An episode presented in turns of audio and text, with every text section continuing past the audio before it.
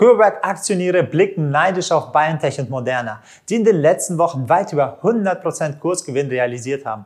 Wie wahrscheinlich ist es, dass CureVac sein Allzeithoch von Ende 2020 überhaupt wieder erreichen wird und somit ebenfalls über 100% steigen wird? Gründe hierfür werden in der Entwicklung einer neuen Generation von Covid-19-Impfstoff gesehen. Wir blicken auf die Entwicklung der letzten Monate und Wochen des deutschen Impfstoffherstellers, um einschätzen zu können, ob eine weitere Korrektur zu erwarten ist oder ob ein potenziell neue Zulassung von Impfstoff die gesamten Kurse nach oben treibt und neue Gewinne möglich sind, wie bei dem Konkurrenten Novavax. Danach schauen wir uns die Möglichkeit, wie man davon profitieren kann, also bleibt dran.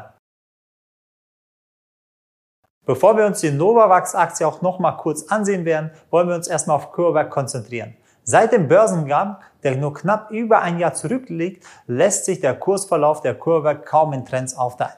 Nachdem sich die Aktie innerhalb eines Monats schon verdreifachte, stagnierte sie während des ersten Halbjahres 2021 in einer Seitwärtsbewegung mit einer extrem sehr hohen Volatilität. Das heißt, es gab sehr viele Korrekturen, bis zu 50 Prozent ist der Kurs einmal runtergefallen, dann ist er über 70 Prozent mal angestiegen in eine Rallye. Grund hierfür war die wechselnde Nachrichtenlage rund um die Entwicklung und mögliche Zulassung des Impfstoffs in der EU und in den USA. Im Zuge dessen hatten wir in unserer letzten Aktienanalyse allerdings davor gewarnt, eine klassische Buy-and-Hold-Position zu öffnen, denn da war immer sehr ein hohes Risiko, falls der Impfstoff nicht zugelassen wird, dass die Aktie einfach stark abschmiert. Das war also eigentlich nur in zwei Richtungen geht's. Entweder sie schaffen es oder sie schaffen es nicht. Ist jetzt kein Unternehmen, was nachhaltig immer Gewinne erwirtschaftet hat. Wer diesen Ratschlag nicht befolgt hat, musste zusehen, wie sein Investment innerhalb eines Tages sich halbierte. Denn am 17. Juni wurden nämlich die Ergebnisse aus der dritten und letzten Studienphase veröffentlicht. Die Wirksamkeit des Impfstoffs fiel dabei sehr, sehr enttäuschend aus. Besonders im Hinblick auf die neuen Varianten und höhere Altersgruppen könnte der Impfstoff kaum Schutz bieten. Durch diese starken Nachrichten ist der Kurs sehr stark abgefallen und konsolidierte in dem Bereich zwischen 40 und 45, wo sich eine Bodenformation langsam gebildet hat und aus welcher sie langsam jetzt zum Ausbrechen bereit ist. Das Momentum und das Volumen ist noch dabei sehr gering und es könnte noch kein sauberer Aufwärtstrend etabliert werden. Ob diese Bewegung nachhaltig nach oben fortgesetzt werden kann, müssen wir erst also mal klären, wie das Unternehmen jetzt tatsächlich aufgestellt ist nach den News. Dann gucken wir uns auch nochmal genauer, wie man am besten die Aktie handeln kann, um das beste, so minimalste Risiko und höhere Gewinne dadurch erzielen zu können. Wenn wir uns die Entwicklung von CureVac mal anschauen, dann sehen wir, dass das Unternehmen von zwei Covid-19-Impfstoffen abhängig ist, die noch alle aktuell in der Testphase sich befinden. Zum einen wäre das der Impfstoffkandidat der ersten Generation, CVN-CoV. Dieser soll laut Vorstandsvorsitzenden von Franz Werner Haus für die Altersgruppe zwischen 18 und 60 einen soliden Wirksamkeitsprofil haben. Genauer handelt es sich dabei um eine Wirksamkeit um knapp 53 Prozent, was sehr, sehr wenig ist. Wenn man den Vergleich zu den mRNA-Konkurrenten von Moderna und BioNTech das Ganze anguckt, die beide für ihre Impfstoffe eine Wirksamkeit weit von über 90 Prozent ausgewiesen haben. Darum halten Experten es auch für unwahrscheinlich, dass es überhaupt zu einer Zulassung kommen wird, welche bislang auch nur in der EU beantragt wurden. Zudem haben sie es auch an der Durchführung und Organisation der Studien in Argentinien sehr viele Probleme gehabt und die Probanden und Probandinnen sind größtenteils enttäuscht von CureVac und fühlen sich eigentlich im Stich gelassen. Zum anderen arbeitet das CureVac-Unternehmen bereits an einem Impfstoff der zweiten Generation mit der Bezeichnung CV2-CoV. Dieser Impfstoff soll die Schwächen seines Vorgängers in Bezug auf die unterschiedliche und nur geringe Wirksamkeit komplett ausmerzen. Aktuell befindet sich aber auch dieses Produkt in der präklinischen Phase, bei der noch keine Versuche an Menschen stattfinden, sondern nur an Affen. Intern vom Unternehmen sprechen sie bislang von vielversprechenden Ergebnissen, die für alle bekannten Virusvarianten auf eine deutlich erhöhte Immunantwort hindeuten. Genaue Zahlen gibt es aber von Unternehmen noch nicht. Und deswegen ist es also auch kein Grund für übermäßige Euphorie, dass sie sich auch schon in diesen mRNA-Trend anschließen, denn schließlich formuliert das Unternehmen immer ihre Pressemitteilung so positiv wie möglich, um im besten Licht dazustehen. Zudem muss man auch bei den neuen Impfstoff auch äh, beachten, es sind noch weitere drei Studienphasen stehen noch bevor, bevor es überhaupt eventuell dann zugelassen wird und in größeren Mengen produziert werden kann. Der gesamte Prozess könnte auch ohne Probleme halbes bis ein gesamtes Jahr dauern, bis man überhaupt die Gewissheit hat, dass sie einen guten oder überhaupt einen neuen Impfstoff haben, der auch funktioniert. Deshalb muss CureVac erstmal diese Hürden überwinden und gleichzeitig auch die Konkurrenzprodukte im Auge behalten. Denn BioNTech und Moderna entwickeln nämlich ebenfalls neue Impfstoffversionen, die vor den neuen Virusvarianten schützen sollen. Beide haben dabei den entscheidenden Vorteil, dass sie bereits extrem profitabel sind und ihre Gewinne im zweistelligen Milliardenbereich vom ersten Impfstoff dafür einsetzen können, um neue Entwicklungen und Produkte weiterzuentwickeln. CureVac steckt dagegen noch tief in den roten Zahlen und das ist auf staatliche Zuschüsse, Investitionen und Kredite komplett angewiesen. Der am 16. August veröffentlichte Halbjahresbericht von 2021 zeigt auch darauf, dass der Umsatz sehr stark runtergegangen ist auf 14 Prozent gegenüber dem Vorjahr. Fast der gesamte Umsatz aus diesem Jahr stammt aus der Kooperationsvereinbarung mit der GSK. Es ist ein britisches, milliardenschweres Pharmaunternehmen, welches in Europa, Nordamerika und Asien Arzneimittel, Impfstoffe und Hygieneartikel produziert und vertreibt. Also sie haben noch keinen operativen Umsatz durch ihren aktuellen Impfstoff bekommen. Mit GSK, Bayer und Novartis hat CureVac nun ein sehr, sehr starkes Netzwerk an Produktionspartnern, die relativ schnell Impfstoffe in verschiedenster Art herstellen können.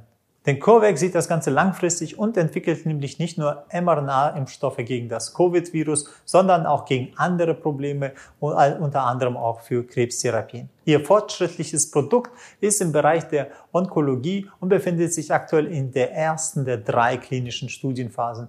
CureVacs Partner müssen sich also noch einige Zeit gedulden, bis sie überhaupt in die Produktion reinkommen. Und auch die Aktionäre müssen so lange ein negatives operatives Ergebnis erdulden. Denn für das erste Halbjahr 2021 betrug der Verlust 263 Millionen Euro. Das haben sie alles investiert in Forschung und Entwicklungskosten, um ihre neuen Projekte voranzutreiben. Ist im Vergleich zum Halbjahr vom Jahr 2020 ist dieser Verlust neunmal so hoch. Alles in allem möchten wir aber CureVacs Zukunftspotenzial nicht absprechen. Für das Unternehmen spricht nämlich nicht nur seine starken Partnerschaften, sondern auch der breit aufgestellte Entwicklungspipelines für die Impfstoffe und Pharmazeutika von Behandlung von stark verbreiteten Krankheiten. Aufgrund der finanziellen Entwicklung, der großen Ungewissheit hinsichtlich der Covid-Impfstoffe und den enormen Erfolg der Konkurrenten könnten wir allerdings keine Empfehlung für eine Buy-and-Hold-Position aussprechen, denn es ist nicht klar abzusehen, ob dieses Unternehmen sich positiv oder negativ entwickelt. Es hängt extrem stark von den News. Sie haben ja keine feste, solide Basis, auf die Sie aufbauen können. Und deshalb muss man darauf achten, am besten diesen Wertpapier auch Momentum zu handeln. Schreib uns in die Kommentare, was du darüber denkst und kennst du weitere Vor- und Nachteile und Argumente für CureVac, wieso man sie überhaupt bei and hold halten sollte. Aber Zuschauer, die positiv gegenüber der Entwicklung von CureVac Impfstoffen gestimmt sind, sollten auch in diesem Beitrag auch auf ihre Kosten kommen. Denn aus kurz- bis mittelfristiger Sicht besteht die Möglichkeit, hohe Kursgewinne zu realisieren. Am besten lässt sich das an der Novavax-Aktie veranschaulichen. Das US-Biotech-Unternehmen Novavax konnte aus seiner klinischen Phase 3 Studie eine Gesamtwirksamkeit von 90,4 Prozent nachweisen. Und mit ihrem proteinbasierten Impfstoff bringen sie eine sehr effektive Alternative zu den mRNA-Impfstoffen auf den Markt. Gedämpft wird das ganze Kurswachstum allerdings durch die ständigen Verzögerungen der Zulassung innerhalb der EU. Denn in den USA soll die Zulassungsbeantragung sogar erst im vierten Quartal 2021 erfolgen. Es handelt sich also nicht ganz wie bei CureVac um ein Problem mit der Impfstoffwirksamkeit, sondern eher mit der Zulassung und der Produktion. Denn laut Novavax mangelt es gerade an Rohstoffen und der entsprechenden Ausrüstung, um eine richtig große Massenproduktion zu starten. So fiel auch Novavax Mitte des Jahres um über 60 Prozent von ihren Allzeithochs und befand sich anschließend in einem interessanten Kaufbereich. Mitte bis Ende des Mai konsolidierte die Aktie und bildete einen sehr guten kurzfristigen Aufwärtstrend und wer auf die Fortsetzung des Trends gesetzt hat, auf den kurzfristigen Bereich, konnte einen sehr guten Trade identifizieren mit einem CRV weit über 9. Das heißt, er konnte das Neunfache von dem eingesetzten Risiko als Gewinn verbuchen, um sozusagen von dieser Dynamik der Aktie auch zu profitieren. Und auch bei CureVac befinden wir uns charttechnisch auf einem sehr interessanten Bereich. Denn in der Vergangenheit konnten wir bei einem Aktienkurs zwischen 41 und 60 einen hohen Umsatz beobachten. Unterstützt wird dieser Bereich zudem durch anfangs angesprochene Bodenformation in dem Segment zwischen 40 und 45.